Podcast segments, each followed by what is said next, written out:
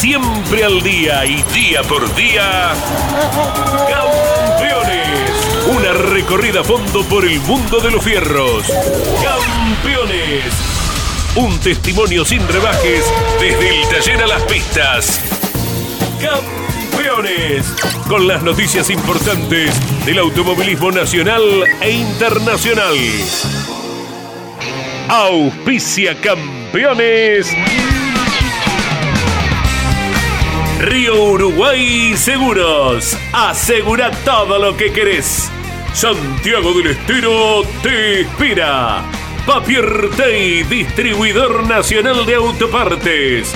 Shell, sponsor oficial de la ACTC. Córdoba te ama a vos. cordobaturismo.gov.ar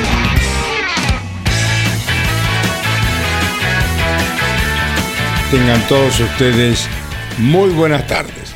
De esta manera damos inicio a nuestro trabajo de lunes a viernes, los lunes con Claudio Leñani y el resto de la semana el staff periodístico poniendo en pantalla televisiva y imagen radial todo cuanto sucede con el automovilismo nacional e internacional.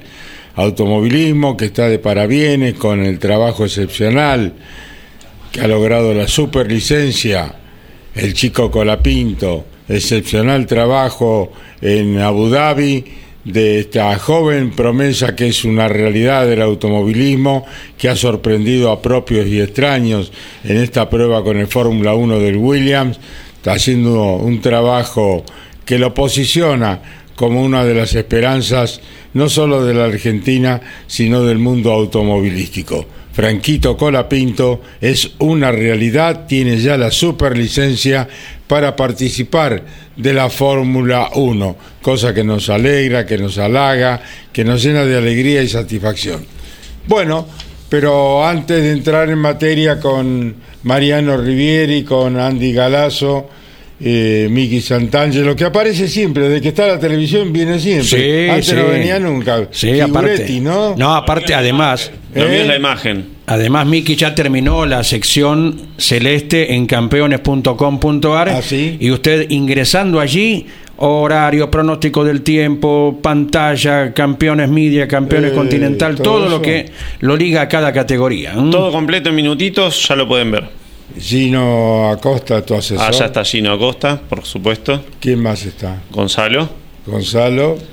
Pulpo, como lo hemos ¿Cómo? denominado, el, pulpo. El pulpo Gonzalo, Gonzalo Fernández. Fernández, sí, sí, sí. Bueno, nos Y Juan vamos Manuel a Cañuela, y- muchachos. Y Juan Manuel Cardoso.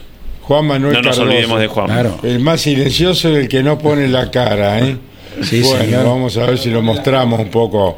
a- sacamos de pantalla algunos figuretti y lo ponemos a estos jóvenes. Cambio, Eh, eh, el sentenciado, cartel. me parece.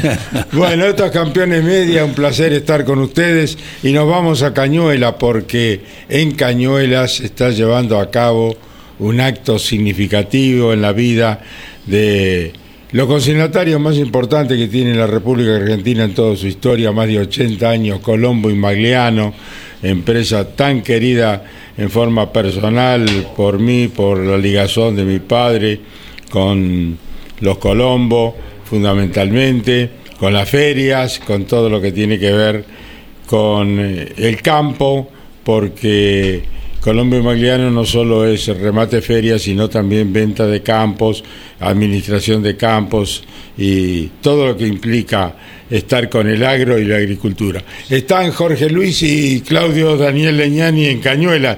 ¿Cómo le va, chicos? Muy buenas tardes. ¡Epa! El gaucho Alambre está allí. Una banda. ¡Qué banda! ¡Oh! ¡Qué gusto verte! Mirá vos, Fontanita. ¿Quién está al lado de Germán? Con esa gorra que no se le ven los ojos. estamos en lo que, en lo que es la feria agroganadera de Cañuelas. Aquí están los muchachos de Colombo y Magliano, los chicos, los pilotos, por supuesto, acompañando. Pero te vamos a dejar con Fede para que te cuente de qué se trata esta convocatoria, porque están de inauguración, hay muchísima gente. la intendenta también de Cañuelas, está Elvio Colombo también, está Carly. Le dejamos con Fede que hace la introducción y después con los chicos. Bueno, te escuchamos un poco lejano, Jorge Luis.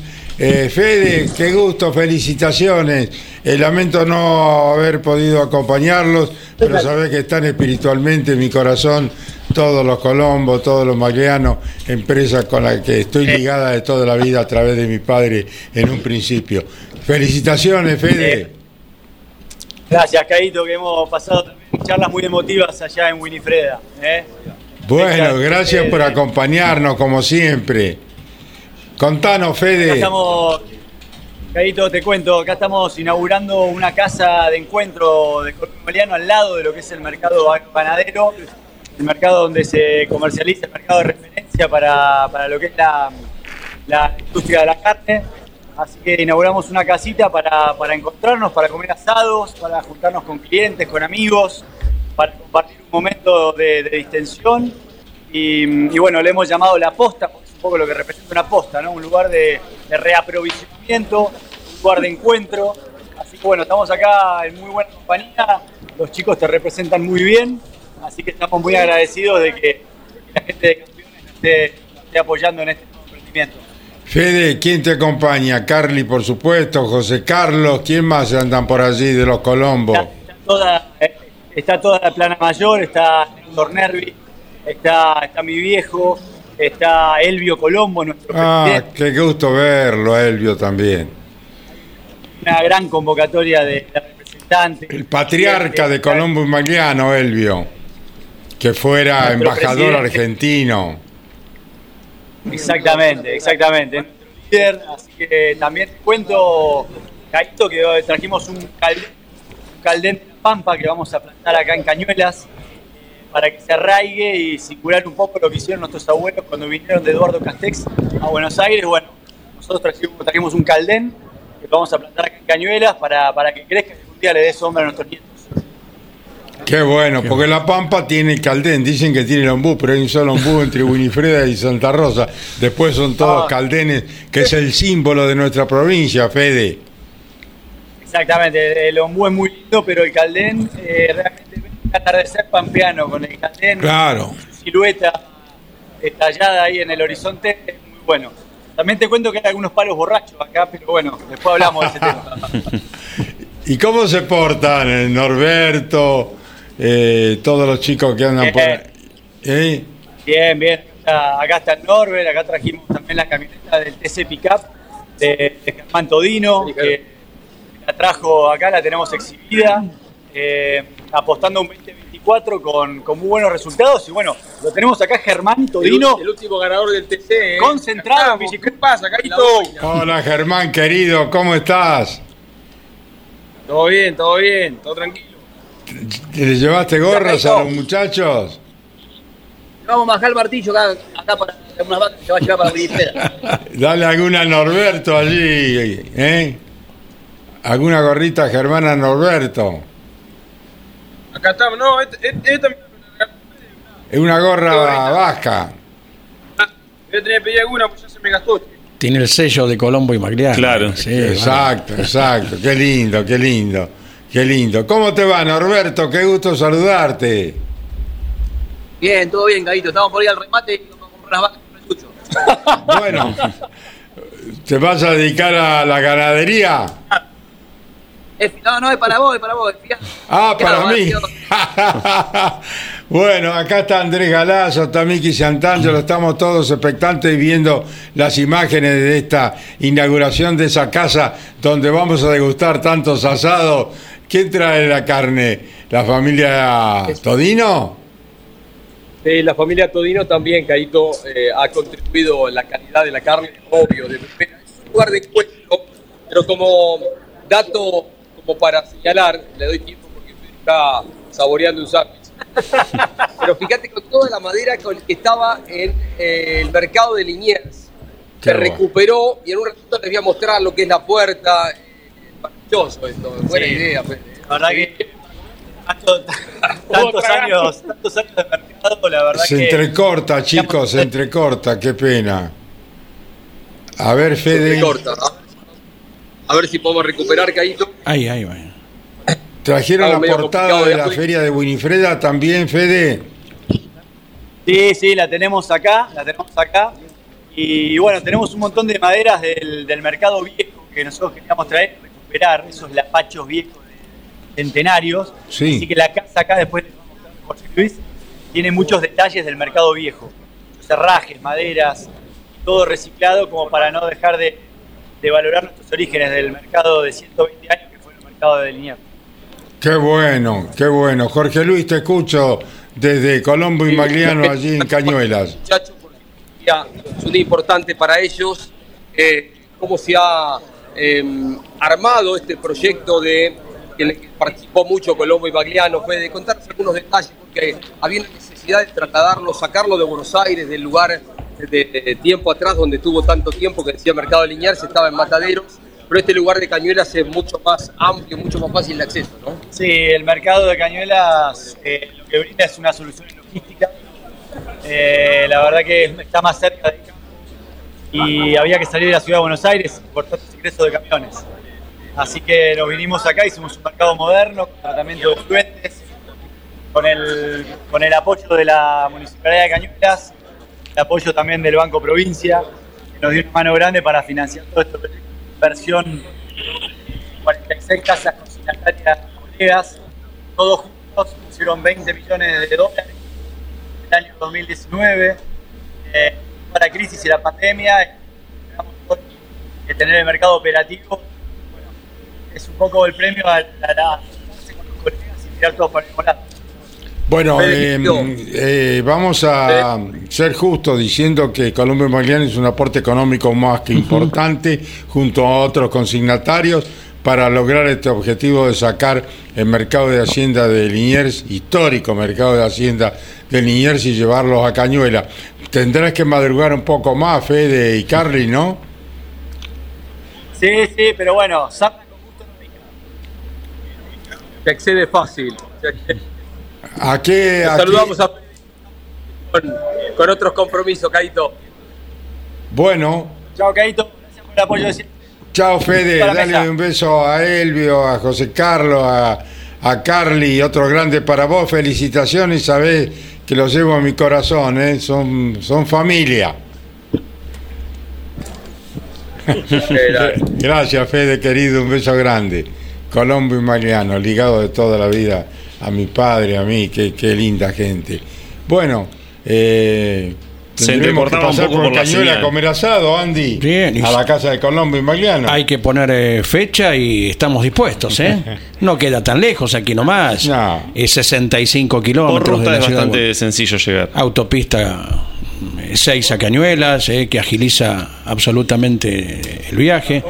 Así que estamos, estamos eh, dispuestos, Carlos. ¿m?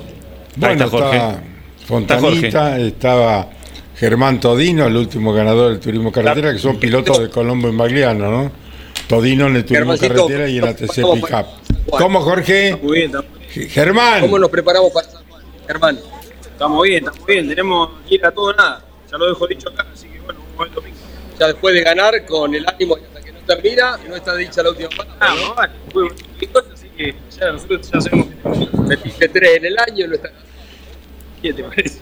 Ojalá que sea la cuarta, vamos a ver, a ver qué pasa. Me voy a buscarla. ¿No ¿Cuántos lo trajiste a Fito? Alarcia? ¿Cómo? ¿No lo trajiste a Fito Alarcia, nuestro amigo común? No, no. sacarlo, Es difícil sacarlo del nido. No te escucho, qué pena.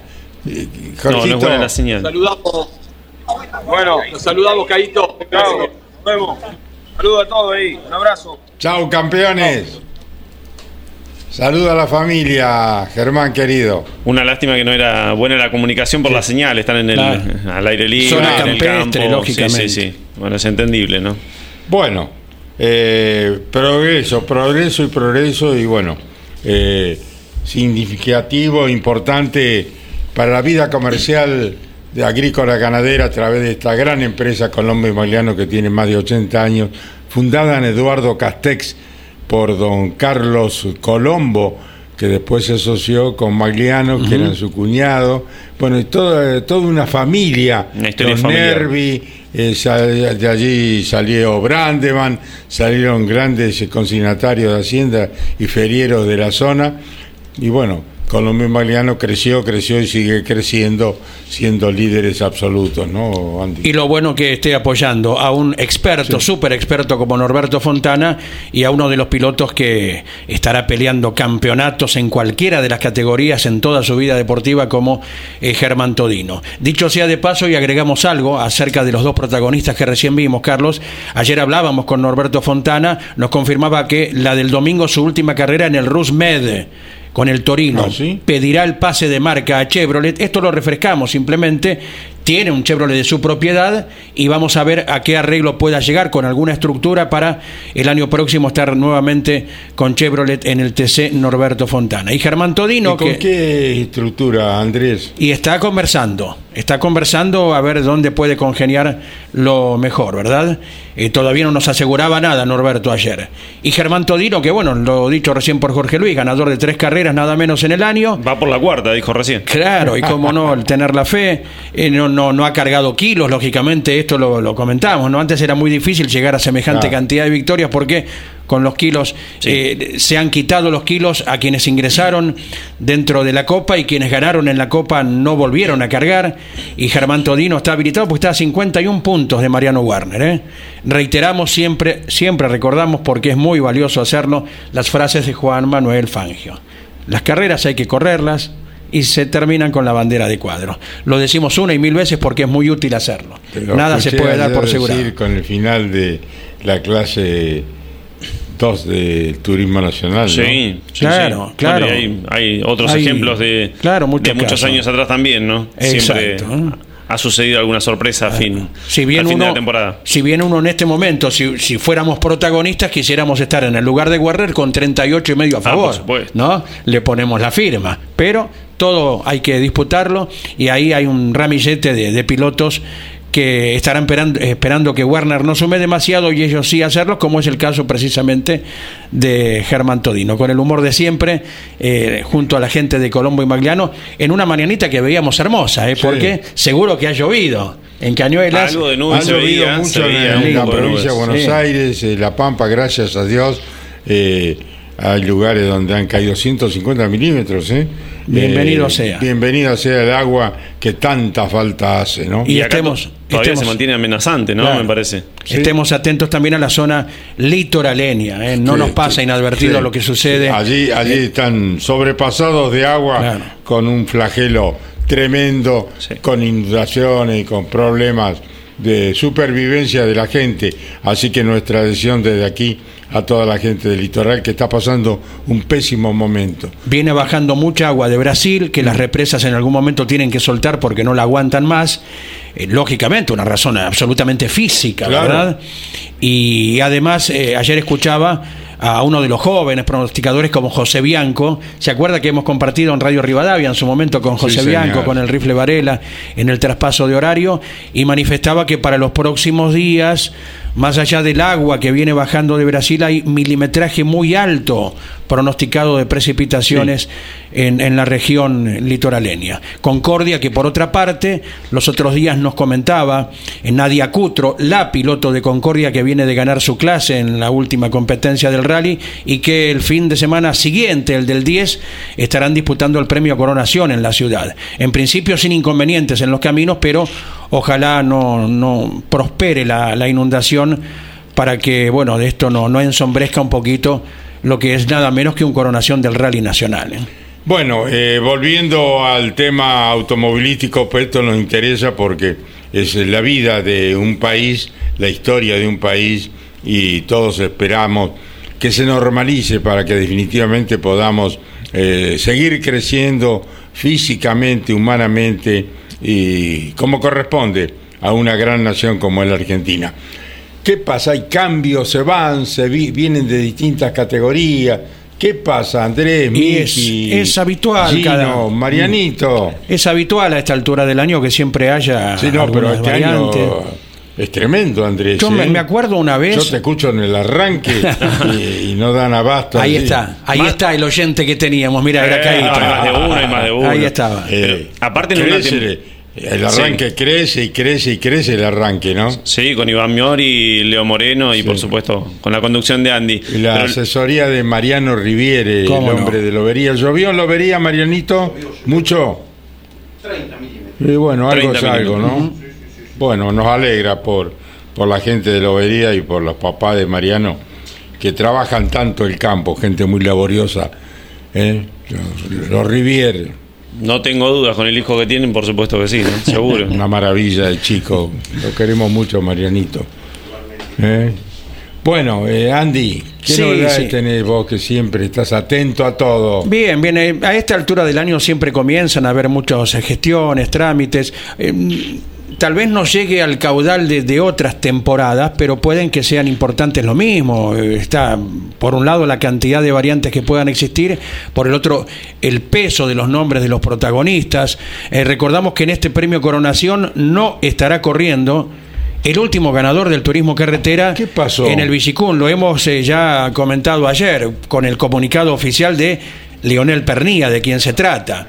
Eh, recién en, en la rotativa, que en Campeones Radio siempre se pone en el aire, eh, cuando no están los programas hay música y noticias de automovilismo, el propio Leonel ya iba diseñando un poco su próxima temporada y evaluaba eh, que tal vez no pueda hacer turismo carretera. Él quiere estar junto a Tiago, su hijo, y claro, Claro. está. Y esto lo va a obtener en el TC2000 y en el Turismo Nacional. Dice, si quiero hacer lo mismo, más allá del presupuesto que se necesita en el ámbito del TC, lo tengo que esperar a Tiago cuatro años que haga. TC te- Pista Mouras y Claro. allí hasta llegar al turismo carretera. Y ya es consciente Leonel Pernilla que el final de su carrera está más cerca que el principio. Claro. Uno no puede asegurar cuándo es el final, más en un Pernilla, más en un eh, privilegiado, y aparte porque se prepara físicamente como Lionel, que ya tiene 48, ¿verdad? Así que él, esto lo reafirmamos lo que se comentaba ayer, no estará en el Villicún de San Juan, y es uno de los puntos importantes, más allá de la espera de todas las novedades que pueda haber, como las que nos acerca ¿Se sabe Mariano. el motivo por el cual tomó la determinación? Y tal vez sea ya como para preparar su 2024, mm, sin turismo carretera. Esto uno se lo pregunta. Sí, ¿eh? sí. Él dijo que no se ponía como prioridad y tampoco como prioridad su participación dentro del TC, sino que su prioridad ahora es Tiago eh, y bueno, lo, Claro. ese, se ese proyecto que están haciendo. Lógico. Exacto. Ya obtuvo un campeonato de la Fórmula Nacional, ya tiene una temporada completa en el TC 2000 Series, así que es obvio, obvio que ya él esté impulsando la Subcampeón campaña este año del también. heredero. Claro, porque- Cristian Ledesma ya está impulsando a los chicos en el karting a través Ajá. de Jacqueline, que les da curso. y en el, los en el básquet también parece ser. ¿no? Sí, sí. Gran, gran deportista la familia Ledesma. Sí, señor. Hola Cristian, estos campeones media, un gusto saludarte, ¿cómo estás? ¿Qué tal, que ha dicho, chicos? Buenas tardes para todos. Buenos días, perdón. Todo Bueno, tranquilo, pero... ¿cómo anda el hombre que está asesorando para este cambio que se da de producir en el turismo de carretera? Cristian Ledesma, ¿cómo está? Bueno, acá vamos. Todo bien, por suerte. Qué lindo auto. Ya un poco más un poco más tranquilo, pero bueno, o sea, sin, sin sacar el foco, de, digamos, de, de- de atención que las cosas que tenemos que seguir haciendo y trabajando.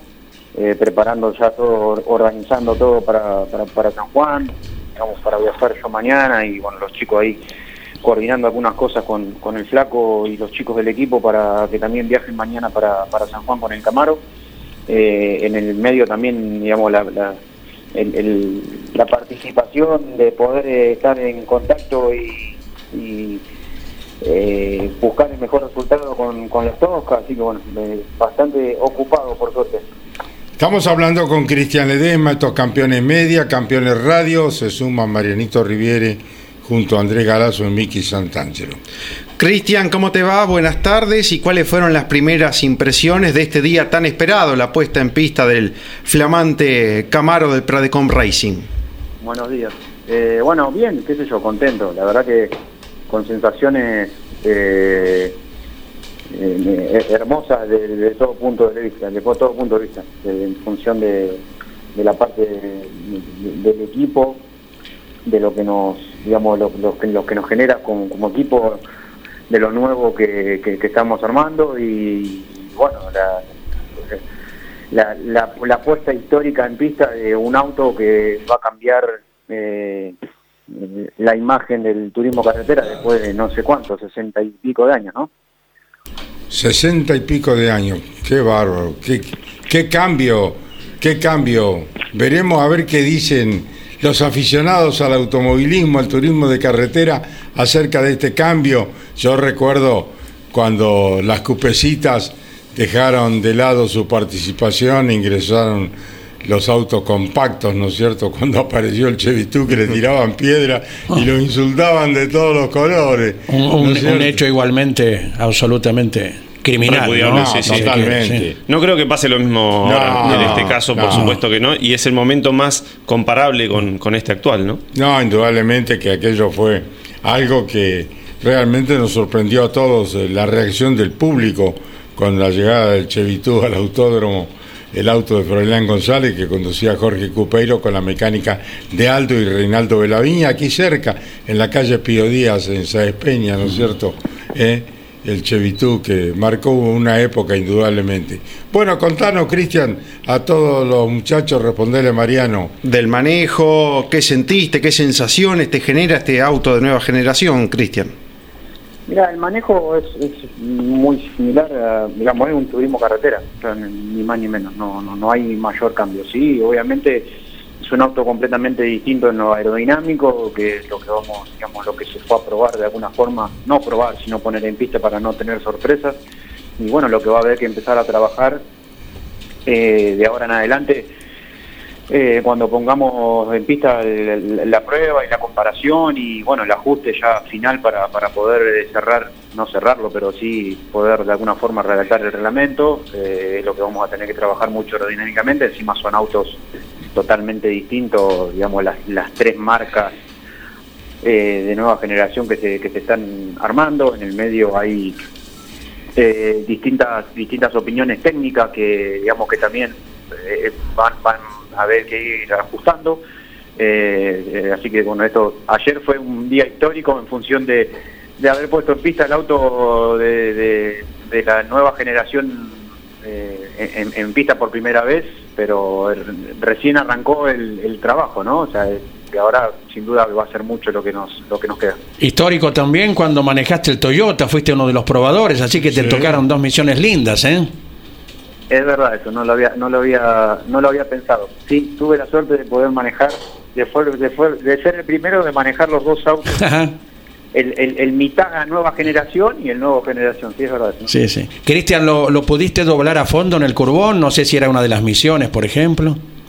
No, no, fuimos a hacer una, un- una puesta en pista para tratar de que no se caiga nada eh, y eh, eh, más que nada esto, chequear el tema de, digamos, la parte de la trompa es un sistema nuevo que obviamente nosotros vamos a tener que ajustar y porque en el medio hubo cambios que nosotros ya habíamos empezado a trabajar eh, y después, digamos, los otros constructores fueron por otro camino que el que no habían indicado. Eh, pero eh, digamos la, la- la trompa es totalmente distinta, el sistema de canalización, eh, los autos van a, el año que viene, estos autos van a llevar piso, cosa que los, los de ahora no, no tienen, entonces bueno, fue más que nada para eso, para ver que el auto no, no tenga sorpresa, que la trompa resista, digamos, las, las modificaciones que, que tenía, que tienen, y bueno, no, no, no, no, no fuimos a probar, esa Sí. Después hicimos obviamente una, una tirada para lograr llegar a la mayor velocidad posible, para ya tener algún tipo de dato para poder empezar a trabajar, pero muy lejos de, de poder empezar a, a probar. Sí, señor. Dada la carga trasera, que es notoriamente Sin dudas. distinta a la de un TC actual, se necesitará carga adelante también. Sí, es, lo que hay que ajustar ahora, porque, bueno, no más allá de las simulaciones que hacen, digamos, los, los- los expertos en esto, hay que probarlo en pista, hay que empezar a hacer comparaciones, pruebas y contrapruebas para, para ver qué carga necesitamos. Hoy en día ya se sabe más o menos la carga que puede llegar a tener un auto de, de TC actual, así que, bueno, en función de eso se empezará a trabajar cuando se empiecen a hacer las mediciones correspondientes sobre estos autos. Mm. Y estando adentro, eh, ¿se notaba que estabas en otro auto o, o era el mismo TC de antes a nivel visualización, de ver los pianos internos, por ejemplo? Mira, la realidad es que cuando iniciamos todo esto, hicimos las primeras pruebas de, de- de, digamos, de butaca y todas esas cosas, parecía, el auto es más chico, digamos, tiene una inclinación del parabrisas totalmente distinta, el torpedo es, es- está manifestado distinto, digamos, la, la visión del auto con respecto a un Chevrolet, en mi caso. Eh, las puertas, los vidrios laterales de las puertas son mucho más chicos y la realidad que todos pensamos que iba a ser un poco un poco más tortuoso el tema de la visión y la realidad que no no no hay no, no- no, hay mayor problema. Sí es distinto a lo que digamos estamos acostumbrados al menos los usuarios de Chevrolet no sé las otras marcas pero no no no va a tener ningún inconveniente al contrario o sea, se, se disfruta Ya vendrá ahora el próximo paso, San Juan directamente, Cristian, el fin de semana en esta presentación oficial de la categoría. Sí, sí, sí, tenemos que estar en San Juan, que se va a hacer la presentación el viernes a la tarde, a, la nochecita ahí en, en el centro de San Juan. Eh, y bueno, los autos, la idea, en principio lo que tengo entendido que giren el sábado y el domingo algunas vueltas para presentarlo oficialmente a, a la gente y bueno, cuando volvamos ya a pensar en, cómo reorganizar todo para poder empezar a trabajar, esperar la, digamos, la confirmación de la comisión técnica y, directiva para poder hacer las pruebas comparativas y de trabajo para poder ya, digamos, en- iniciar con los trabajos finales de, del auto, ¿no? Claro, se habló de alguna fecha de aquí a fin de año, Cristian, una vez que termine el campeonato de, de más ensayos. No sé si llegaron a charlar algo como Aleja, con Alejandro Juliano o vos como parte de la comisión directiva. La idea es, en la medida que podamos, poder hacer la prueba antes de fin de año.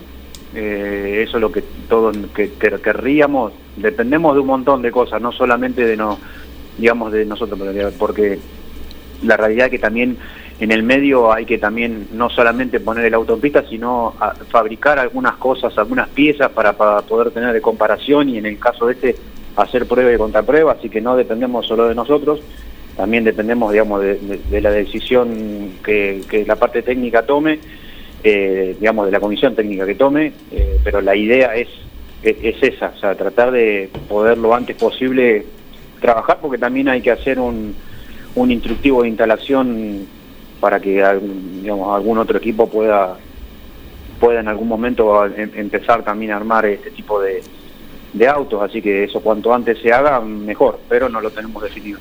¿Quién diseñó, Cristian, a nivel estético el auto?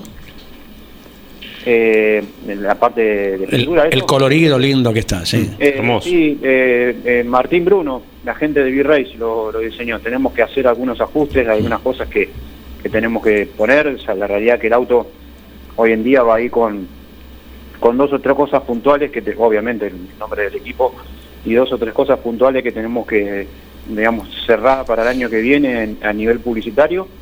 Pero bueno, tenemos que trabajar también en, en, en esa parte que no es menor para, para el año que viene, para terminar de definir el diseño final del 2024 de los autos. La última, Cristian, como parte fundamental de este proyecto, eh, ¿cómo viene el otro, el segundo auto? Si es que se avanza o se esperan de pulir detalles de este y del joven piloto que supuestamente te iba a acompañar en la marca, no sé si hay alguna novedad. Mira, la idea es, o sea, se abocó gran parte del tiempo, se hicieron trabajos paralelos en el otro Camaro a medida que se fue haciendo este también.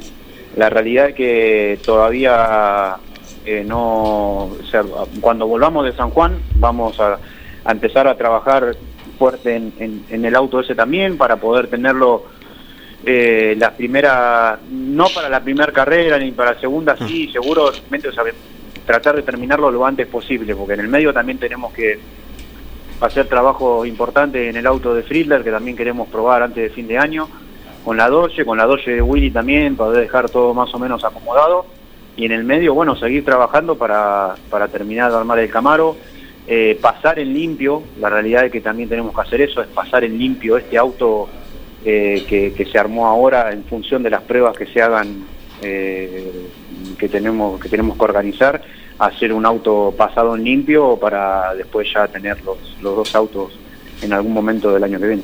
Y Cristian, te aprovechamos un poquito de informante ya que lo nombraste a Willy Jaime. ¿Sabés si Nicolás el hijo va a hacer fórmula o va a ir directamente a pista Mouras? ¿Te ha comentado algo? No, en principio no. La idea inicial, la verdad que no. Hablamos mil veces, obviamente, con, con Willy, pero no. Este fin de semana vamos a estar un poco más tranquilos. La idea inicial era de que en su momento Nico había pedido, digamos, que quería hacer un año más en karting. Es muy chico todavía, tiene apenas 16 años recién cumplidos. Eh, y tenía ganas, en- al menos hasta el último que sé, de hacer un año más, a Willy, el, car- el karting, digamos. Eh, así que no, no sé cómo, cómo habrá quedado. Obviamente se trabajará en, en función de llave. Estuvo probando el otro día un- el pista el pista de Willy, la doye de Willy, de una vuelta, le gustó mucho. Pero bueno, me parece que todavía no, no hay nada definido. Ledesma, piloto de monopostos, recomiéndele un año de fórmula, dígale. A mí me gustaría, pero bueno, o sea, también coincido y que por ahí no, o sea, no, no, no yo, yo no estoy muy de acuerdo, creo que lo manifesté un montón de veces esto. Me parece que los chicos arrancan muy chicos. eh, eh, nosotros por ahí éramos un poco, teníamos, o arrancábamos un poco más de grande, éramos un poco más maduros en algunas cosas para hoy, digamos, de estar manejando un auto de fórmula con 14, 15 años. Hmm. Es como que todo fue cambiando, ¿no? O sea, Sí, no sí. que esté mal o que esté bien, eh, a mí no, como no soy partícipe de eso, estos autos son, son hermosos. Hoy en día la proyección que nosotros teníamos, que yo fui uno de, los- lo de los últimos, de, o digamos ahí de casi de los últimos con proyección de poder, digamos, pilotos que corríamos en Argentina con, con intenciones de poder llegar en algún momento a la Fórmula 1, algunos estuvieron mucho más cerca que yo, otros no tanto, pero hoy en día ya esa proyección no, no, no, no sigue, o sea, no hay categorías más allá que la Fórmula 3 competitiva, la Fórmula 3 metropolitana, ¿no? Eh, competitiva y, y de más potencia, entonces como que se hace difícil a que los chicos después peguen el salto a Europa, sumado al, obviamente al, al tema más importante de todo, que es el tema económico y el apoyo que necesita un piloto para poder hacer su campaña previo a, intentar subirse a un Fórmula 1. Muy bien, Cristian. Eh, Campeones estará acompañándoles, eh, transmitirá Jorge Luis con todo el equipo por Campeones Media, Campeones Radio, Campeones Continental. El fin de semana estaremos con el streaming a la noche. Y bueno, ¿cómo anda Jacqueline con su escuelita de karting?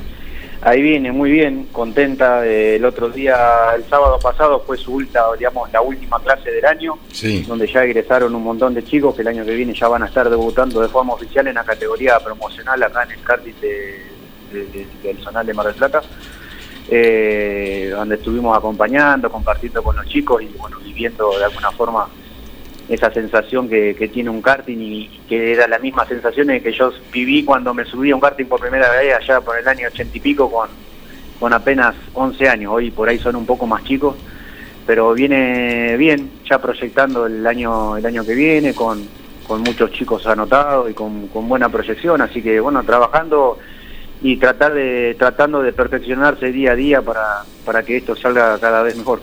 Bueno, eh, no solamente se les enseña a conducir un karting, sino a comportarse en la vida a los chicos, que es lo más importante, educándolos y, que- formándolos, ¿no?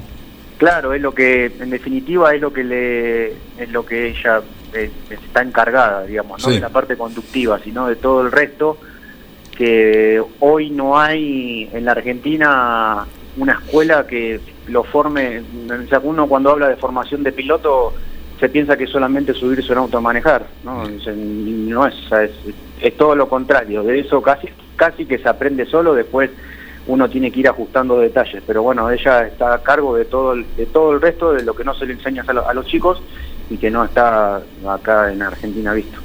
Un abrazo, estimado Cristian Ledesma, y estaremos eh, juntos en San Juan, en el cierre del torneo del turismo de carretera Copa de Oro Río Uruguay Seguro. Que llegue derecho, no llegue marcha atrás como alguna vez, ¿eh?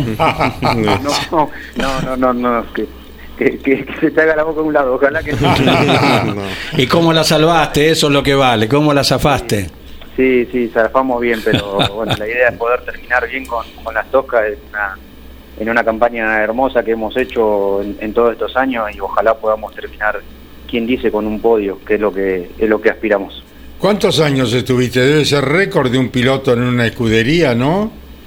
Y sí, eh, siete años estuve con, con las tocas. Siempre tuve, lo que ya hablamos varias veces, yo tuve la suerte de poder estar mucho tiempo con, o sea, con mucha gente, todos los años que tuve, mucho tiempo. O sea, no fueron tantos los que pasaron en, en, en apenas 36, 37 años de, de carrera que tengo, así que no sé si una virtud un defecto, pero bueno, siempre estuve ligado co- con, en su caso en su momento fue con la familia Lingeri, 16 años, eh, ahora con las tocas estos, estos últimos 7 años dentro del TC, así que eso eso me pone contento. Ahora eh, trabajando fuerte hace ya varios años con de la, de la mano de la gente de, de- de, obviamente de Willy y ahora de la gente de Pravecon, así que eso significa de que es, es, un mimo, significa que venimos por, por el buen camino.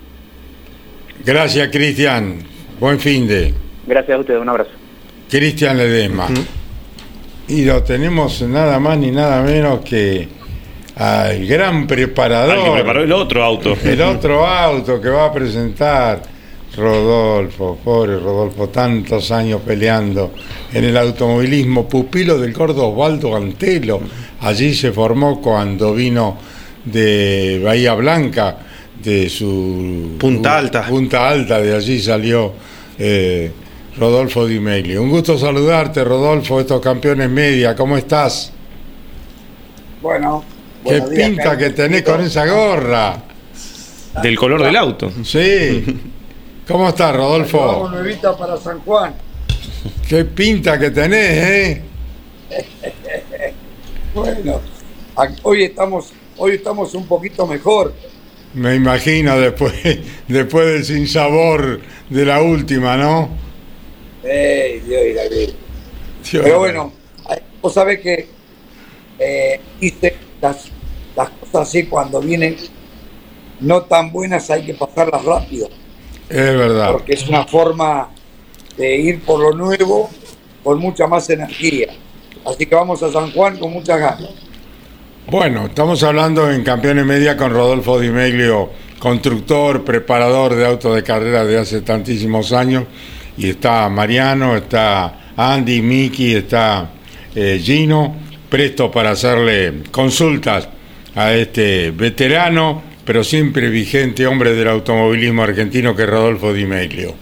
Rodolfo, ¿cómo te va? Buen día. Antes de hablar puntualmente de lo de ayer, eh, ¿te pones a pensar en detenimiento alguna vez que preparaste TC en ruta? Trabajaste con Roberto Mouras, TC en autódromos, con todos los tipos de vehículos que fueron evolucionando y ahora estos de nueva generación que vienen a marcar una etapa del TC? Así es. Eh, la verdad, eh, un entusiasmo, una, una adrenalina muy importante porque creo que en el final de, no digo en el final, pero en las postrimerías del final de la carrera deportiva, tener la posibilidad hoy de ser un pionero en esta marca de, la nueva, de los autos de nueva generación, creo que me instala como fue en aquellas épocas los que construyeron los Falcon, los Chevitú, los Torino, los Dodge cuando arrancaron, con lo cual dejando atrás las cupecitas, ¿no? Con lo cual es una, un sabor muy lindo, eh, una, una, una satisfacción muy grande y bueno, el haber estado rodeado de un grupo humano muy bueno aquí dentro de la estructura, entre los ingenieros, los mecánicos, los proveedores, que también han dado una mano muy importante. Hemos arribado a un final feliz con este producto que, bueno, que hemos tirado ayer en la pista y que ha rendido su primer prueba de fuego satisfactoriamente. ¿Y qué te pareció, Rodolfo? ¿Cómo fue el trabajo? Si bien poquitas vueltas se dieron, pero que llegaron a, a chequear técnicamente. No, eh, la realidad es que no se hizo prueba exhaustiva. Fue más que nada saber que el auto estaba en las condiciones lógicas como para poder dar un par de vueltas en San Juan decorosamente, sin ningún problema. Durante la noche del lunes Eh, no descansamos para poder estar ayer al mediodía en la ciudad de La Plata, eh, perdón, en la ciudad de La Plata, en Puerto Mouras. Así que no se hizo ningún test, solamente pudimos evaluar algún tema de velocidades finales que sí nos interesaban para saber cómo estábamos con respecto a los autos viejos o lo que serían los autos de, la vieja generación, para llamarlos bien. Y, bueno, la realidad es que nos sorprendió porque a pesar de, de tener esos eh, esas formas frontales tan tan, este, tan tan exageradas, tan agresivas, creo que la velocidad final es muy buena porque arribamos eh, sin una preparación previa, sin la carga aerodinámica como, como deben ser y demás, la llevamos prácticamente a la misma velocidad que llegaban los de autos de antes, así que eso nos puso muy bien.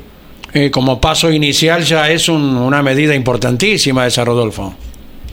Sí, sí, creemos que sí, porque bueno, ahí está un poco eh, centrado el tema con respecto a, a las velocidades de curva, no deberían ser menores, porque en definitiva la geometría y la base es la misma. Claro. Sí, obviamente va a cambiar las cargas aerodinámicas. Y bueno, y si podemos lograr a través de las chimeneas, a través del piso eh, este, que tienen estos autos, más el alerón, tener una muy buena velocidad de curva, creo que vamos a tener un producto muy deportivo y muy, este, muy competitivo en el año Nos, nos manifestaba hace pocos minutos Cristian Ledesma acerca de la reaparición del piso bajo la trompa, digamos, eh, para equilibrar la, la generosa carga que hay atrás, Rodolfo. Así es. Eh, bueno, nosotros, aquellos que ya en momento en el supercar famoso, tantos años, que nos sirvió de mucha experiencia para lo que hicimos en este auto, ¿no? Este, también ahí usábamos unas cargas generosas, así que nosotros fuimos con un piso muy bien construido, eh, no solamente de madera, sino con un revestimiento de fibra, de. Eso nos permitió tener una, una rigidez importante en el suelo y bueno, y aprovechar la carga. Así que nos vinimos muy conformes con las poquísimas siete u ocho vueltas que pudimos dar. Juan Martín Truco fue el responsable de sentarse sobre el 2 Schallinger de Rodolfo Di Meglio. Así es, Caito. Más, le pedimos por favor que no, que no se pasara de largo en ningún lado. que queríamos llegar a San Juan decoroso, porque es todo uno. No tenemos, no tenemos repuesto de nada, ¿viste? O sea, el, el- el auto está armado y ahí está a punto, ¿viste? Anda por lo gris, le dijeron. Tal cual, tal cual. Rodolfo, ¿cuánto tiempo demandó la construcción del Dodge Schallinger que tu taller ha albergado y que será presentado en San Juan el fin de semana en la final de la Copa de Oro Río Uruguay Seguros? Mira, a- empezamos más o menos fines de agosto. Nos demoró mucho el techo, porque al no tener el techo no podíamos definir la posición de los laterales. Sí podíamos trabajar en la cola porque ya teníamos la tapa de baúl. Este, pero bueno, nos faltaba definir el. No teníamos ni el techo ni el parabrisas. Parabrisas lo tuvimos que construir acá, gentilmente con el gran trabajo de la gente de Kristen, que nosotros hicimos la matriz y ellos nos confeccionaron el parabrisas, que es lo que va a ser para todos los Challenger. Ya se va a hacer acá en el país. Pero arrancamos a fines de agosto. Todo caído, todo se hizo acá dentro del taller. Eh, la matricería de las trompas, de los paragolpes, tapas de baúl, en fin, no, no, eh, los canalizadores, pisos. Hicimos absolutamente un trabajo integral, todo dentro de la estructura. Rodolfo, mira, nos llega un mensaje lo que es eh, la llegada de Campeones Media a cualquier sitio del mundo, ¿no? Eh, Nicolás Feldman, tengo 29 años, muchos años trabajando en el Superbike argentino. Admiro tanto a Rodolfo Di Meglio, es un genio. Dice, espero conocerlo algún día. ¿eh? Y bueno, que se dé la ocasión, que te visite en un autódromo y se presente. ¿Cómo no? Mirá, la verdad que la infinita cantidad de mensajes por redes sociales, eh, tanto en la página del equipo como la personal, eh, Instagram, Facebook, eh, Twitter, bueno, fue increíble. Y la verdad que a veces uno no reacciona, pero ayer nos encontramos con Pedro Campo un ratito ahí, un, un- un gran, un gran diseñador. Generacional tuyo. Eh, claro, eh, lo pude conocer mucho este, y hablar mucho con él en la, en la etapa que él estuvo junto al gordo Antero desarrollando el Tempra. Y ahí la verdad este, hicimos charlas. Bueno, y hablábamos, él casualmente me decía, ¿no? Qué momento generacional. Porque dice, no te estás dando cuenta, pero te estás instalando de cara al futuro en el tiempo. Y bueno, eso a uno lo ha llenado de satisfacción y, y bueno, ojalá podamos estar a la altura cuando empiecen las pruebas y que el público pueda acompañar este desafío inmenso que ha hecho la CTC, ¿no? Rodolfo, seguramente se le dé el paso al Lautaro de la Iglesia, al turismo carretera. ¿Cómo diseñás a nivel equipo entonces el año próximo? En principio no hemos hablado puntualmente con los pilotos, pero sí está la inquietud de parte de ellos de continuar el año este que, que tenemos, eh, ambos autos. Yo creo que seguramente Lautaro va a arrancar con el auto actual, pero no creo que pase más de mitad de año que tengamos dos challenges dentro del equipo. Ajá. ¿Y Juan Martín? Juan Martín confirmado en este Challenger. Eh, todavía no hemos hablado, como te digo, las partes contractuales, pero seguramente será el que vaya a conducir el Challenger a partir del 2024. ¿Y el auto que deja Juan Martín, perdón, el auto que deja Juan Martín, Rodolfo? Mira, estamos, todavía no hemos hablado en, en qué términos vamos a, a- a funcionar el año que viene. Si el auto este Challenger es- y él lo va a conducir y queda el auto de él en alquiler dentro del taller para que podamos hacer negocio mutuamente, o si definitivamente él vende su producto y, y pasa a ser dueño absoluto del Challenger. Es un tema que todavía no le hemos hablado, pero bueno, lo haremos obviamente una vez que una vez que pasemos San Juan nos podamos sentar a hablar de todo lo que venga de cara al futuro, ¿no? Muy bien, Rodolfo. Campeones estará acompañándole, transmitiéndole por el 590 Radio Continental. Estaremos con Campeones Radio, Campeones Media, con el streaming a las 20 horas desde San Juan en la definición del torneo. Y esperemos que nadie se pase en ninguna curva. Bueno, esperemos que no, Caíto. La verdad que ya está. Eh, eh, lo que más lamento es, me hubiese gustado darle el primer triunfo a Juancito dentro Claro. del turismo de carretera después de tantas carreras, porque, viste, algunos te dicen, dale, dime que no sea llorón. Es que uno llora. Pasional, no llorón, pasional como siempre. Exactamente. Así que bueno, los invito el viernes en la noche donde vamos a presentar el Challenger, seguramente la CTC ya lo dispondrá y Dios mediante nos estaremos viendo el fin de semana en San Juan. Así que un abrazo grande, Caíto, a vos y a todos los campeones. Un abrazo, Rodolfo. Buen fin de semana. Rodolfo Gracias. Di Meglio ha pasado por el micrófono de Campeones Media, micrófono y im- e imagen televisiva desde hace ya un mes y pico, ¿no, muchachos? Sí, sí, ya casi, dos, casi dos meses, sí, ya, sí. ya cerquita de, de los dos meses. Y con esto de cambio de marcas, de modelos, hay un jovencito piloto, Carlos, que también ayer anunció que el año que viene se deja Dodge y va con un Chevrolet Camaro. Pero bueno, que nos cuentes detalles, él, Carlos, de qué se trata el proyecto. Marcos Quijada está en Campeones Media. Un gusto saludarte, Marcos. ¿Cómo va? ¿Qué tal? Buen día. ¿Cómo están? ¿Todo bien? Bueno, nosotros bien. ¿Y cómo estás vos? ¿Cómo te preparás para este cambio de marca, Marcos? Bien, bien. Eh, hoy por hoy me preparo para la carrera que viene ahora, este fin de, que falta un poquito. Tenemos ganas de, de cerrar una buena temporada que hicimos. Eh, y respecto al cambio de marca, sí. El año que viene tenemos ya pensado y ya muy, muy encaminado ir con un Chevrolet Camaro. Chevrolet Camaro. La verdad que todavía no tengo la autorización oficial de la categoría.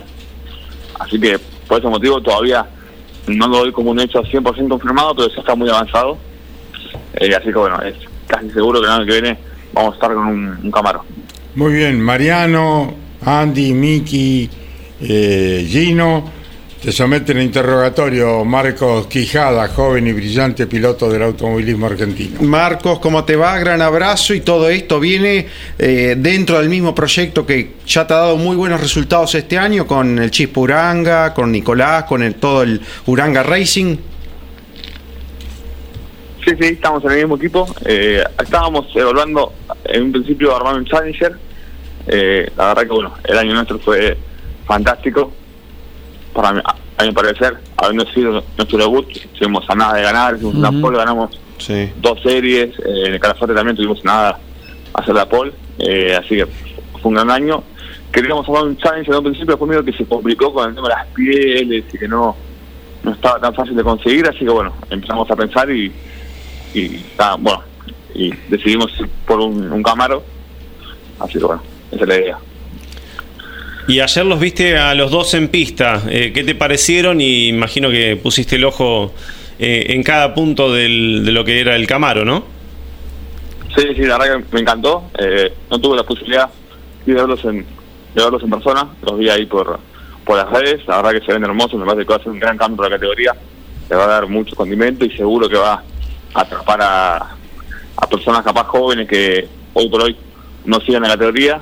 Y un gran ejemplo son amigos míos, por ejemplo, que tengo un montón de amigos que me siguen porque yo corro, pero la verdad que a muchos no les interesa y ahora están como locos, así que bueno, es- seguro va a ser para mejor. Nos Era adivinaba el pensamiento, Claro. Marco, o sea, acerca de la, de la nueva generación. Era la idea del cambio, ¿no? Era eso, acercarlo a la juventud.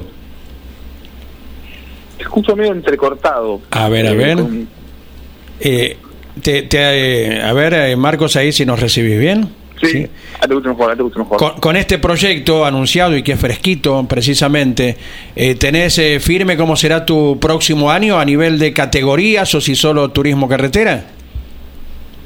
Por el momento solo turismo carretera, la verdad que estamos muy complicados con el presupuesto, por el, por el motivo que me bajé las pick-up. Eh, inclusive para Corrientes este estamos haciendo gran esfuerzo y más ahora haciendo inversión para armar el Camaro. Así que la verdad que hoy por hoy tengo únicamente confirmado el TC. Me encantaría hacer pick-up, pero bueno, la verdad que por el tema presupuestario no, no puedo, a no ser que surja alguna, alguna posibilidad, pero hoy por hoy nada. Claro, lo extrañamos en la última Sí. parte del año en las pick-up, ¿eh? Sin duda, porque si- siempre tuvo buenos resultados, parciales, trabajos, podio, como en su momento también enseguida se adaptó y funcionó muy bien en el turismo nacional, Marcos Quijada. Así que Marcos, no se cierra la puerta tal vez a una segunda categoría si está el presupuesto, obviamente, para el año que viene. Sí, sí, si dado el caso de que haya que sea el, el presupuesto y que haya buena propuesta, estaría encantado, así que bueno, ojalá que así sea. Eh, pero bueno, hoy por hoy estamos 100% conformados en el TC y, y con todas las ganas de, de tener un gran año. Nos vemos en Visicún, San Juan, el fin de semana, donde estará campeones acompañándoles. Un abrazo, Marcos Quijada. Un abrazo grande, un saludo a todos.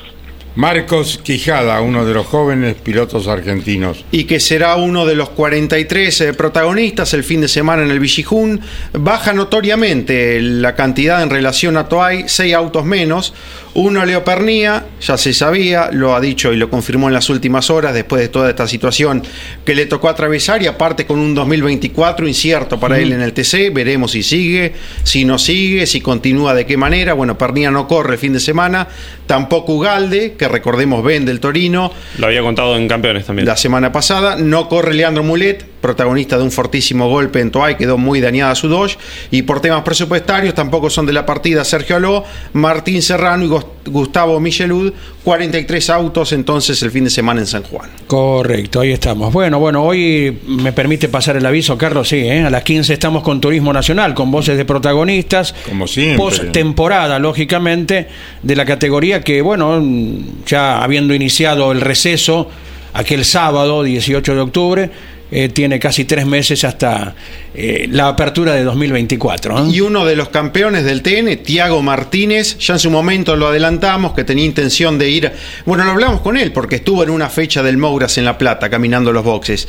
Y Tiago Martínez en las próximas semanas se sube una Dodge en el equipo de Ramiro Galarza y tal vez el año que viene pueda estar compitiendo en el TC Pista Mouras y lo propio hará el chaqueño Lucas Bodanovic, que se ha destacado en la Fórmula Nacional, en las divisiones del Top Race, Él también, el jovencito con muy buenos antecedentes en karting. TC2000 también hizo. TC2000 va a probar junto al equipo de Galarza, que habitualmente una vez que termina cada año siempre prueba o hace test con cuatro o cinco jóvenes pilotos y algunos de ellos después termina corriendo la temporada siguiente. En principio teníamos pensado que era inmediato al cierre de la temporada, aprovechando que el equipo estaba en La Plata, pero nos confesaba Ramiro Galarza que a mediados de diciembre, Ahí con los dos pilotos mencionados por Mariano y con algunos más que se interesen, estarán girando con los dos del ámbito del Mouras. ¿eh? Bueno, estuvimos hablando al comienzo de la actuación de Franquito Colapinto, piloto argentino con licencia de Fórmula 1. Ya tiene los 300 kilómetros, dio Exacto. 65 vueltas con el Fórmula 1, con el Williams.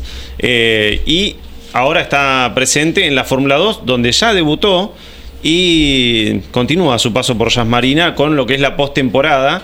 Dio 99 vueltas, casi 100.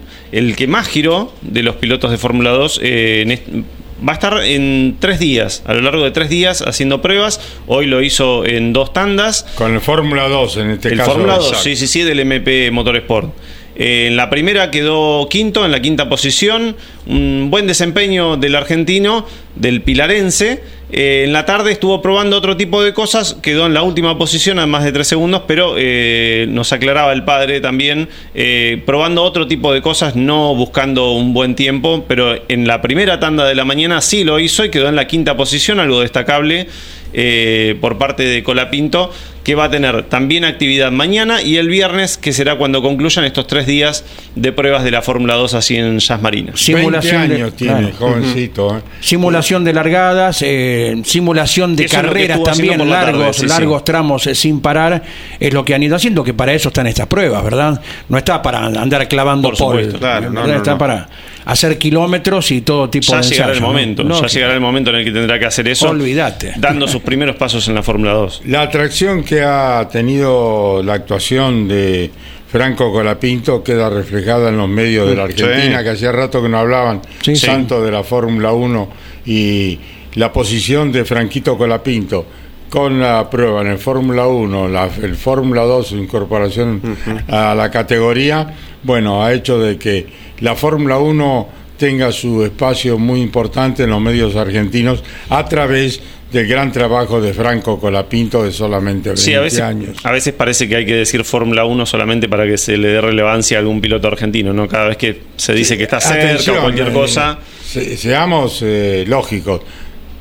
Está en la Fórmula 2. La Fórmula Claro. 1 son- Por eso- a es eso un me cuello- refería. un cuello de botella donde ya hay tantos postulantes, ¿no es cierto? Sí, sí. Y tiene que pelear con un inglés en la en la escuadra Williams, eh, la posibilidad de ascender, ¿no? y tantos presupuestos también, Ah, lo cual claro. hemos tratado por los años de los años, ¿no? De las Sí. cualidades de nuestros pilotos, lógicamente se emparentan con los mejores del mundo. Nuestros presupuestos, no tanto. Y se ha sufrido en muchas ocasiones, ¿verdad? Y reiterar también, Carlos, que tal cual lo que ayer comentaba Jorge Luis en este mismo sitio, eh, acerca de la posibilidad de algún viernes, veamos, eh, el año que viene hay 23 o 24 carreras.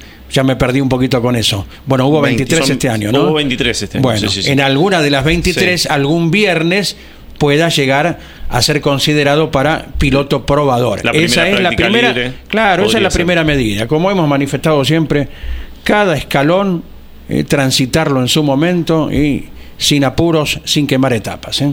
Bueno, eh, yo siempre tengo presente, lamentablemente, a un gran piloto que ya estaba con un pie en la Fórmula 1 y vino Don Dinero de Brasil con Piquet y se frustró la posibilidad de que fuera piloto Renault.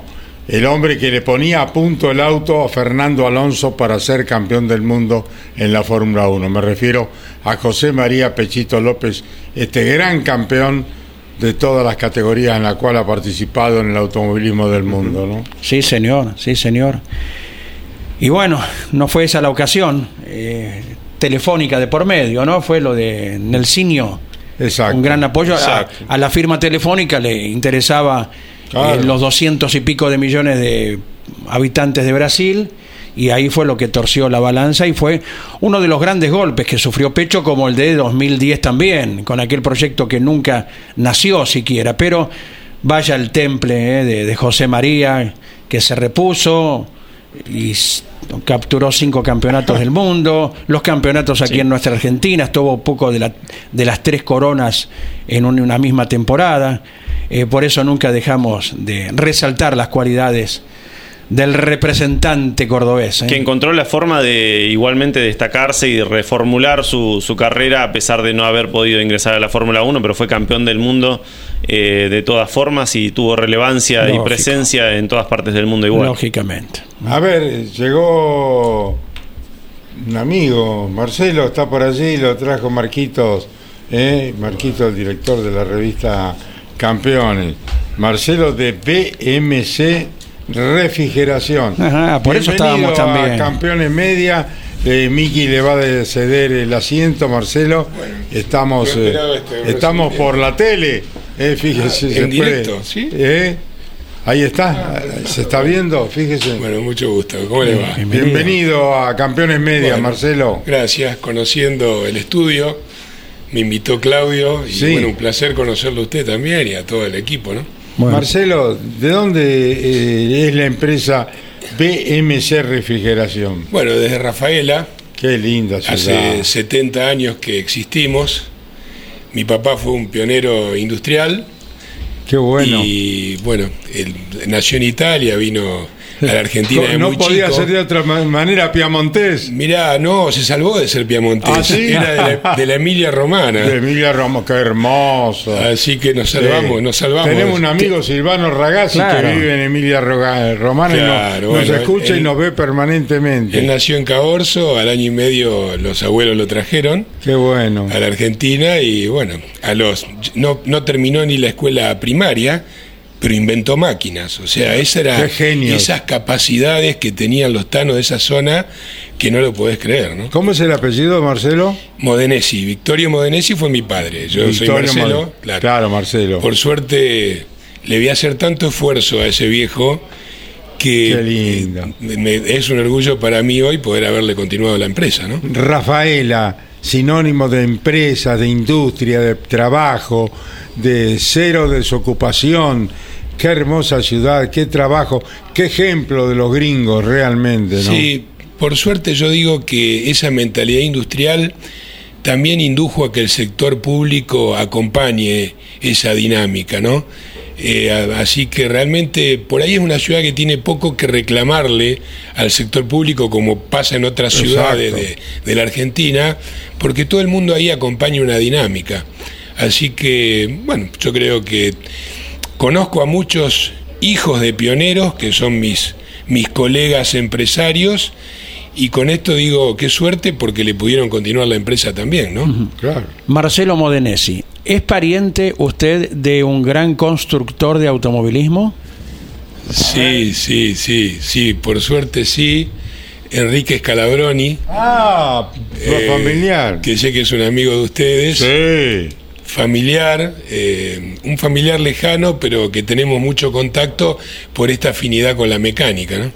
Estaba Exacto. cuidando su mamá eh, allí en Córdoba, En Córdoba, el querido sí. Enrique Scalabroni, con sí, quien sí, tenemos... tuve la suerte de, de estar hace unos meses con él, ¿Así? departiendo un par de días, así que sí, muy lindo. Además, siempre se aprende. Escuchándolo se aprende. Es un sabio, un genio que ha transitado las marcas más importantes de la Fórmula 1, construyendo y haciendo ganador de carreras y de campeonatos, ¿no es cierto? Sí, sí, tal cual, tal cual. No, además, este, yo me río porque estuvo en Rafaela visitando nuestra empresa y es un tipo que vos le estás contando algo y ya te sabe el final. porque conoce tanto de fierros que vos le querés empezar a contar algo y ya está, ya es como que no, no hace falta contarle, ¿no? ¿Y cómo es vuestra empresa a nivel de infraestructura, de cantidad de gente que trabaja? Mirá, nosotros tenemos 13.000 metros cuadrados cubiertos. Apa. Tenemos, sí, estamos alquila- alquilando galpones incluso porque hemos crecido por vaca muerta. Es decir, nuestra firma tiene una historia en la refrigeración industrial alimenticia. O sea que somos los que más facturamos.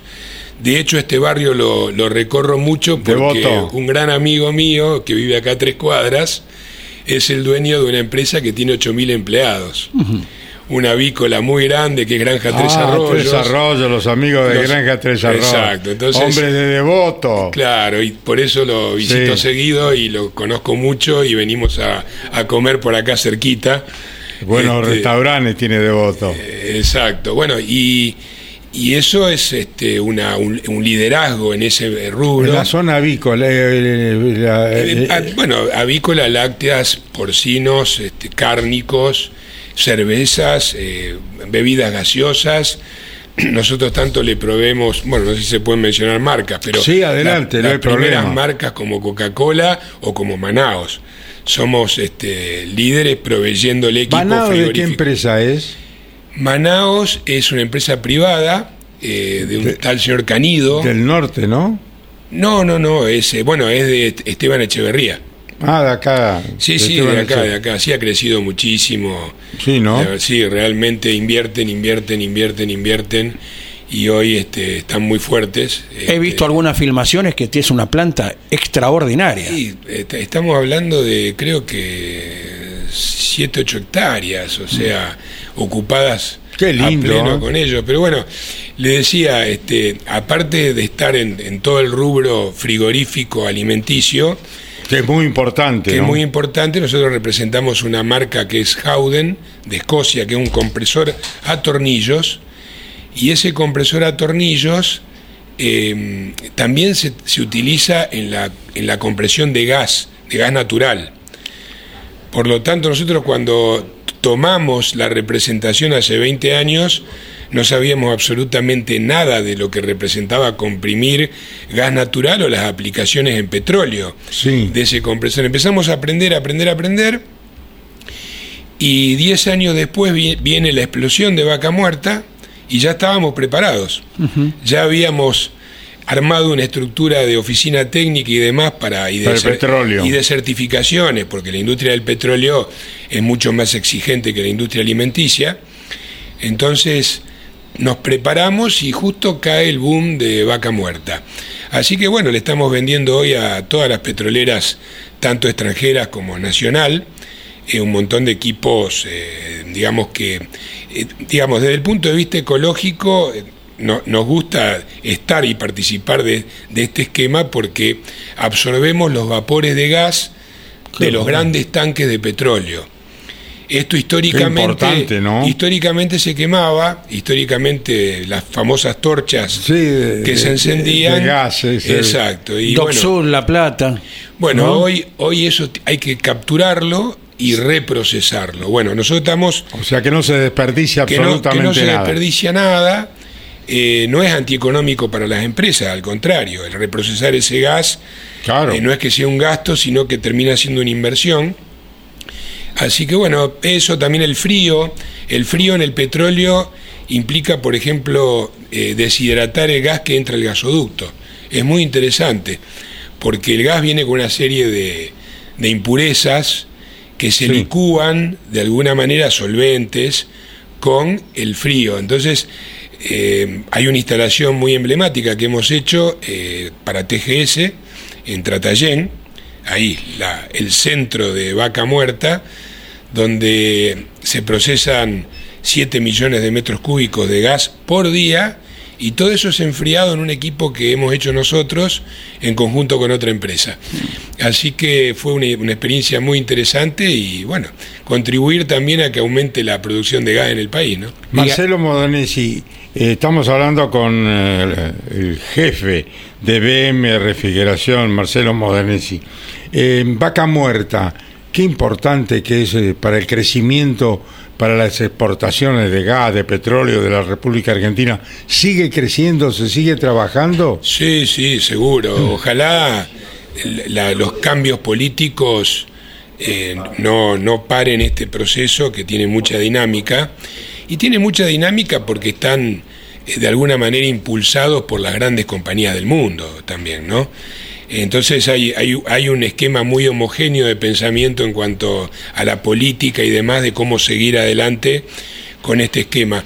Y yo creo que Vaca Muerta, con el, con el proyecto de gas licuado que están pensando hacerlo en el, en el Océano Atlántico, eh, todo esto son dos o tres cosechas más que tiene la Argentina por delante. Qué bárbaro. Sí, es un potencial muy grande, por eso, bueno, está la expectativa de que el país mejore, no quizás a corto plazo, pero a mediano plazo me parece que tenemos un futuro muy, muy brillante, ¿no?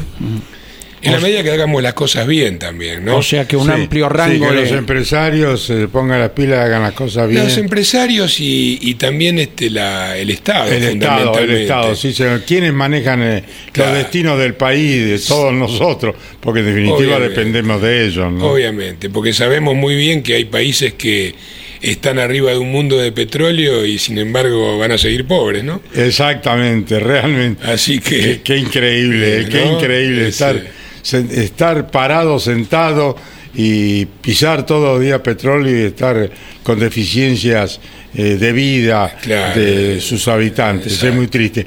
A ver, este, si conoces esta voz, eh, mi querido Enrique, estamos con Marcelo Modenesi. Eh, de BM Refrigeración, a quienes de vez en cuando le tirás algún consejito de cómo se arma un Fórmula 1 y un equipo de refrigeración de alta importancia como son BMC. ¿Cómo te va Enrique? Un gusto saludarte, estos campeones media, te estamos viendo aquí con Marcelo, con Andrés Galazo, y como siempre es un placer escucharte. Primero, ¿cómo anda la mami? Eh, bueno, ella no está mal, ella está tiene eh, sus 98 años, ese es el tal? único problema. Yo ahora tuve que venirme, a, estoy en Italia en este momento, pues tuve que venir por cosas mías, pero por tres semanas ahora vuelvo ya, este, la semana que viene ya me vuelvo para allá. O sea, es un poco complicado para mí, pero eh, son cosas que se justifican y que se tienen que hacer, ¿no? Bueno, Enrique, te va a saludar Marcelo, que está acá con nosotros en Campeones Media, que es radio y televisión, eh, así que eh, es el jefe de BMC Refrigeración de Rafaela. Te saluda Marcelo, Enrique. ¿Cómo te va, Enriquito? ¿Qué tal? ¿Cómo estás, Marcelo? Pero vos Bien, sabés que bien. me, me invitaron a conocer los estudios de, de Leniani y entré y entré en un estudio y me dijeron sentate. Nomás. a ver, fue casi una fue casi una emboscada, te voy a decir, ¿no? No tuve tiempo de maquillarme. ¿Cómo andás? No, porque si te llamaban con tiempo, por ahí le decías que no. ¿viste? Claro, lo más probable que sí, exactamente. Bueno, Fíjate, porque no es fácil, viste, que te pongan a hablar si no uno no, no está siempre haciéndolo, ¿no? Bueno, hasta ahora me la aguanté. Bien, ustedes hablan con la tarea que realizan, que es lo importante. Seguro. Enrique, Bueno, es, es otra forma de hablar también. Enrique, te aprovechamos ya que te tenemos. ¿Qué opinás del pibe Colapinto? Que, bueno, tiene licencia ya de Fórmula 1 porque hizo más de 300 kilómetros sobre el William. Franquito Colapinto que va a correr en la Fórmula 2 el próximo eh, año. ¿Qué opina el gran constructor Enrique Scalabroni?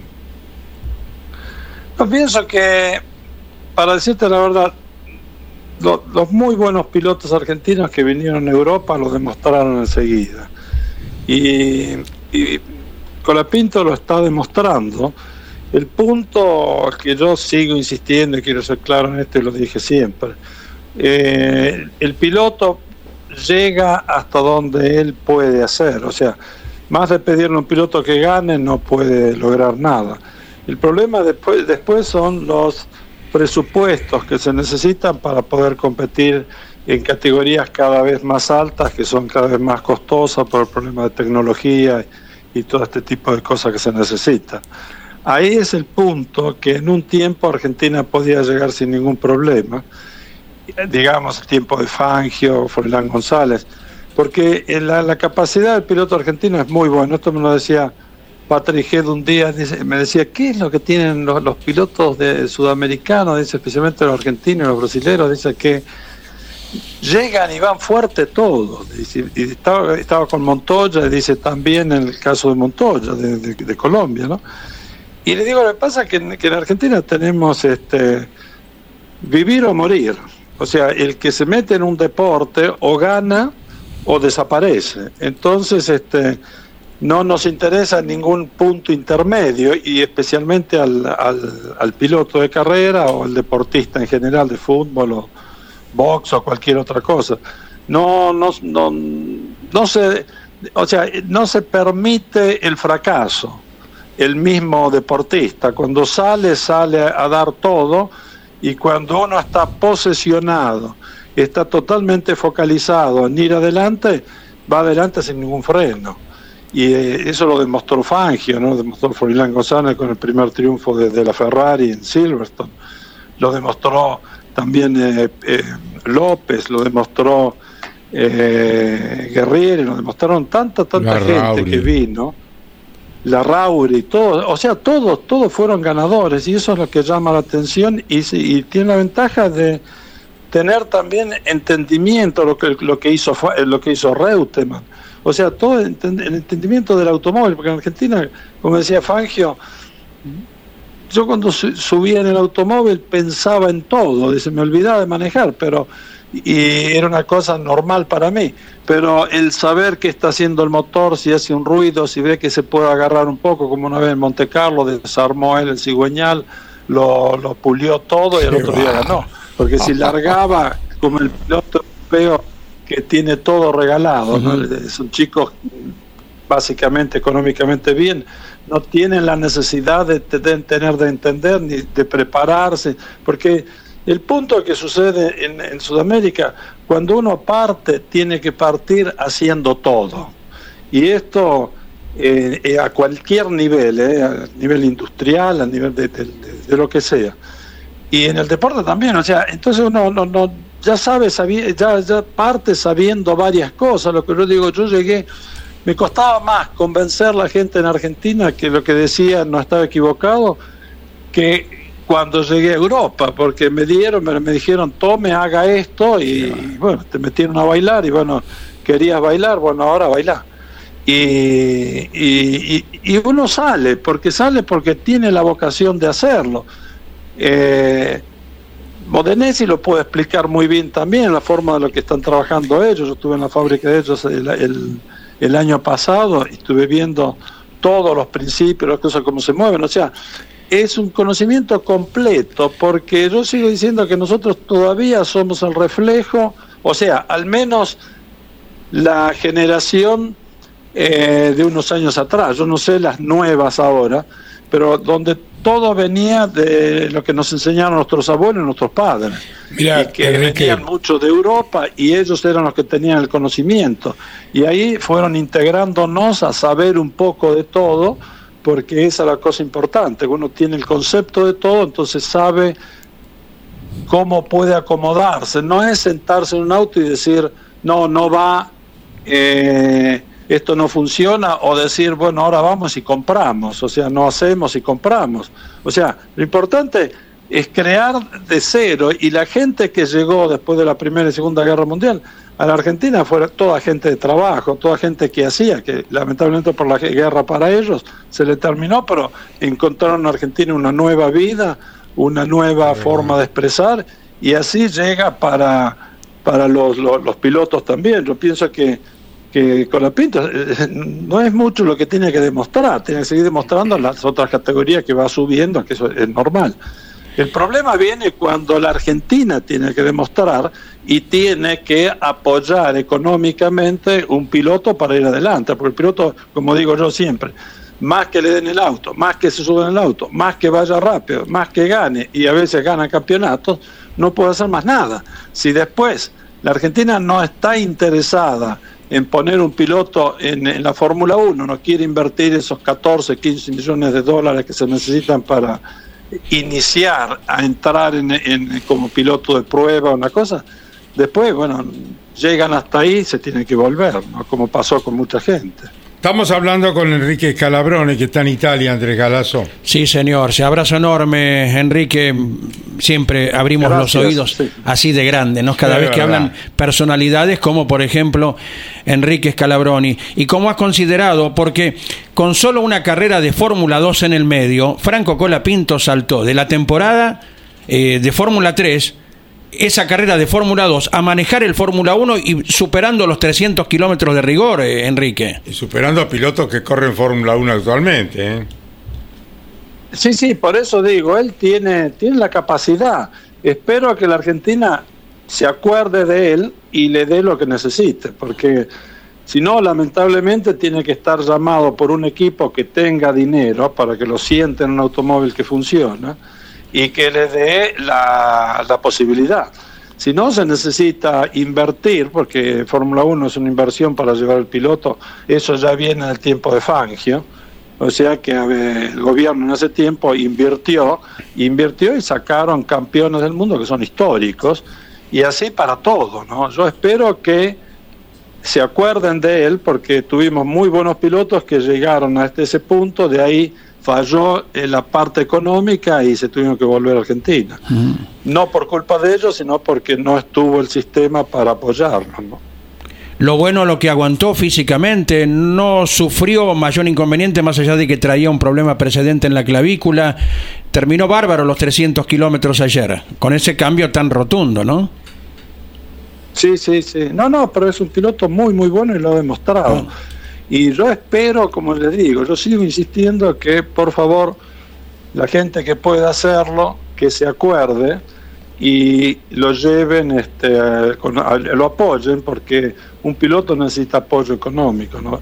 al menos hasta llegar a ser reconocido y después ya, ya va solo, ¿no? o sea, los dos o tres primeros años necesita un apoyo.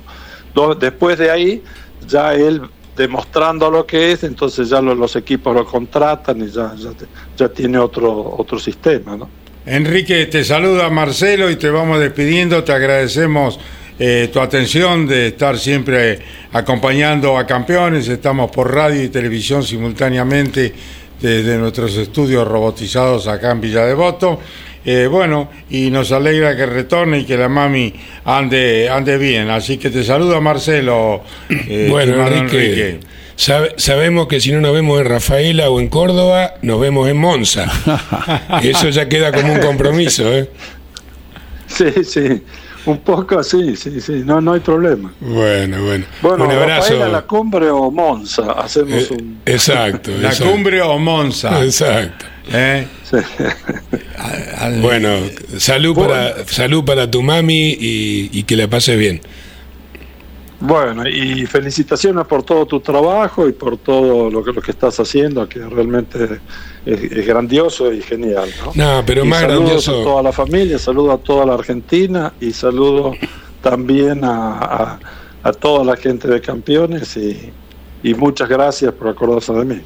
Sí, no, te quería contar que cuando mencionabas los momentos duros que pasaron estos tanos que vinieron a la Argentina, era todo muy cuesta arriba y, me acuerdo de las anécdotas de, mi papá, es decir, no había energía, no se podían comunicar por teléfono, era, era un triunfo ya, eh, conseguir una llamada a las, a las tres o cuatro horas.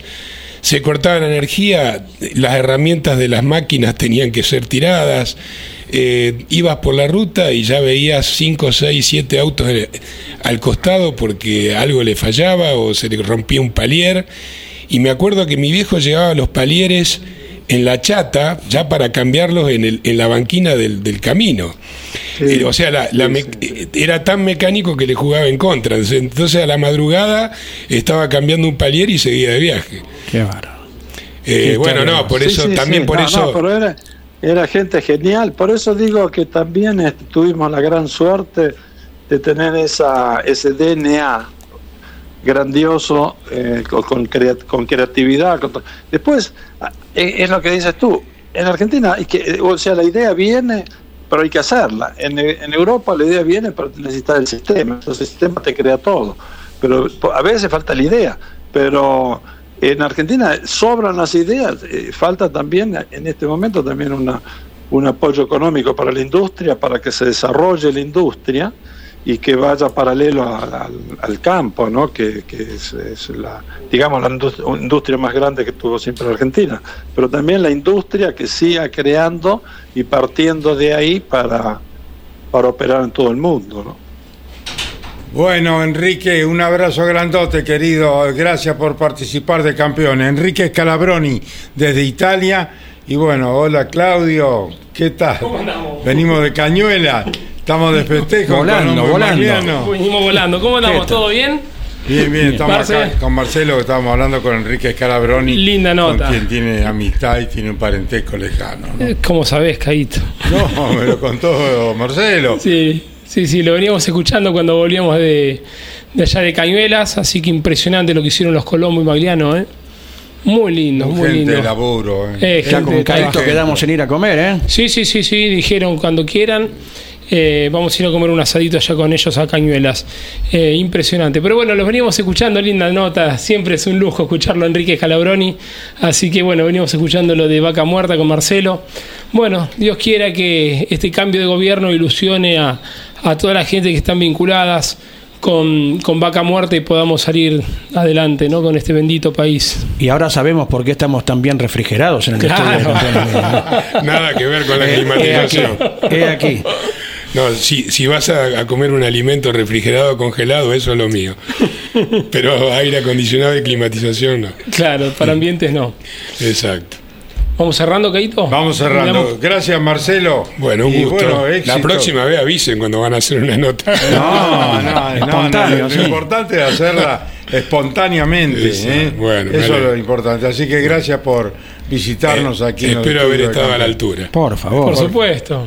Gracias. Hincha Muchas de River aparte, Caito. Ah, sí. Ah, inteligente. Y- pero primero de Atlético de Rafaela. ¿eh? Claro. El Atlético, el famoso Atlético de los Borgoños, ¿eh? Tal cual. del ingeniero Váscolo, Tal cual. del cabezón Ricotti, si habremos tomado whisky. Lo no- ya casi que lo nombraste a todos. Los nombré a todos, con los cuales hemos estado tantas noches departiendo allí en Rafaela, ciudad a la que queremos tanto, tenemos tantos amigos, ¿no es cierto? Y ojalá algún día soñar con que vuelva el automovilismo internacional, Ojalá. las 300 Indy, ¿no? Algo que, que sería gratísimo para nosotros, ¿no? Es así. Porque eso fue una epopeya y bueno, los, los rafaelinos nos, nos creemos, Virgilio Marqués, que fue el impulsor de todo eso, ¿no? nos, nos, nos- la creemos un poco y pensamos que algún día eso se puede ¿Cómo reiterar, no? ¿no? ¿Cómo no soñarlo? ¿Y por qué no? Gracias, ¿Mm? Marcelo. Un gusto, muchas gracias. Hola, Jorge Luis. Venís de ver vacas y terneros y novillos, ¿eh? allí con los muchachos de Colombia y Magliano. Acompañamos. ¿Eh? No, Jorgito, dale. Ve- Vení al micrófono porque no te escuchamos, Jorge. ¿Cómo- Hola Marcelo, un placer. ¿Cómo estás? ¿Bien? Qué sabio que es Scalabroni, ¿no? Sí, sí. Qué libro abierto. Cada reflexión suya es eh, aprender, ¿no? Es maravilloso. Duda. Siempre es lindo incorporarlo, aunque sea unos minutitos para eh, escuchar eh, su, su capacidad, eh, una, una mente brillante. Así que bueno. Eh, lindo escucharlos. Bueno, Caíto, lindo acompañando a los muchachos de Colombia y Magliano. Los escuchábamos con Ledesma, con eh, Rodolfo Di Meglio. Así que preparando el viaje a San Juan, tenemos una nota programada. Atención a las redes sociales para el viernes a la tarde con Agustín Carapino allá en Villicum. ¿eh? Así que eh, una nota para la reflexión, para que haga un análisis de todo lo que vivió durante un año absolutamente distinto, corriendo en la Indy y los preparativos, expectativas, qué es lo que piensa con respecto al año que viene. Así que ya hemos combinado con Agustín, vamos a programar eh, con Nelson un espacio eh, como para que ya en el fin de semana comiencen a aparecer algunos de estos momentos eh, compartidos con un carapino que se prepara para vivir su segunda temporada. Le decía Claudio, el automovilismo argentino va a estar el año que viene en crecimiento sin duda. Y cito tres cosas y con esto vamos cerrando, ¿no? Eh, Agustín Carapino en su segunda temporada en la Indy. Prestaremos atención porque lo veremos mezclado entre los 10 primeros con frecuencia y en alguna carrera acaso pensando en pelear los 3-4 primeros lugares.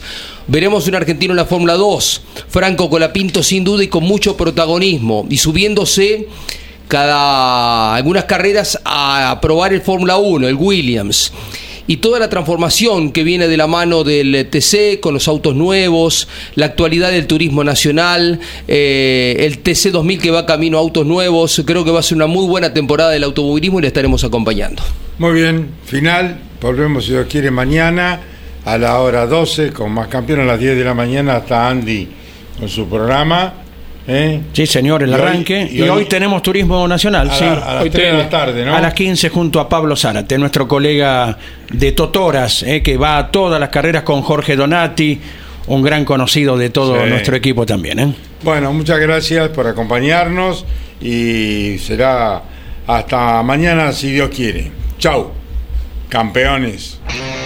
Auspicio campeones. Río Uruguay Seguros. Asegura todo lo que querés. Santiago del Estero te inspira. Papier Tay, distribuidor nacional de autopartes. Shell, sponsor oficial de la ACTC. Córdoba te ama a vos. cordobaturismo.gov.ar Lo que necesitabas saber, lo escuchaste en Campeones. Ahora seguí en Campeones Radio, porque las noticias no paran.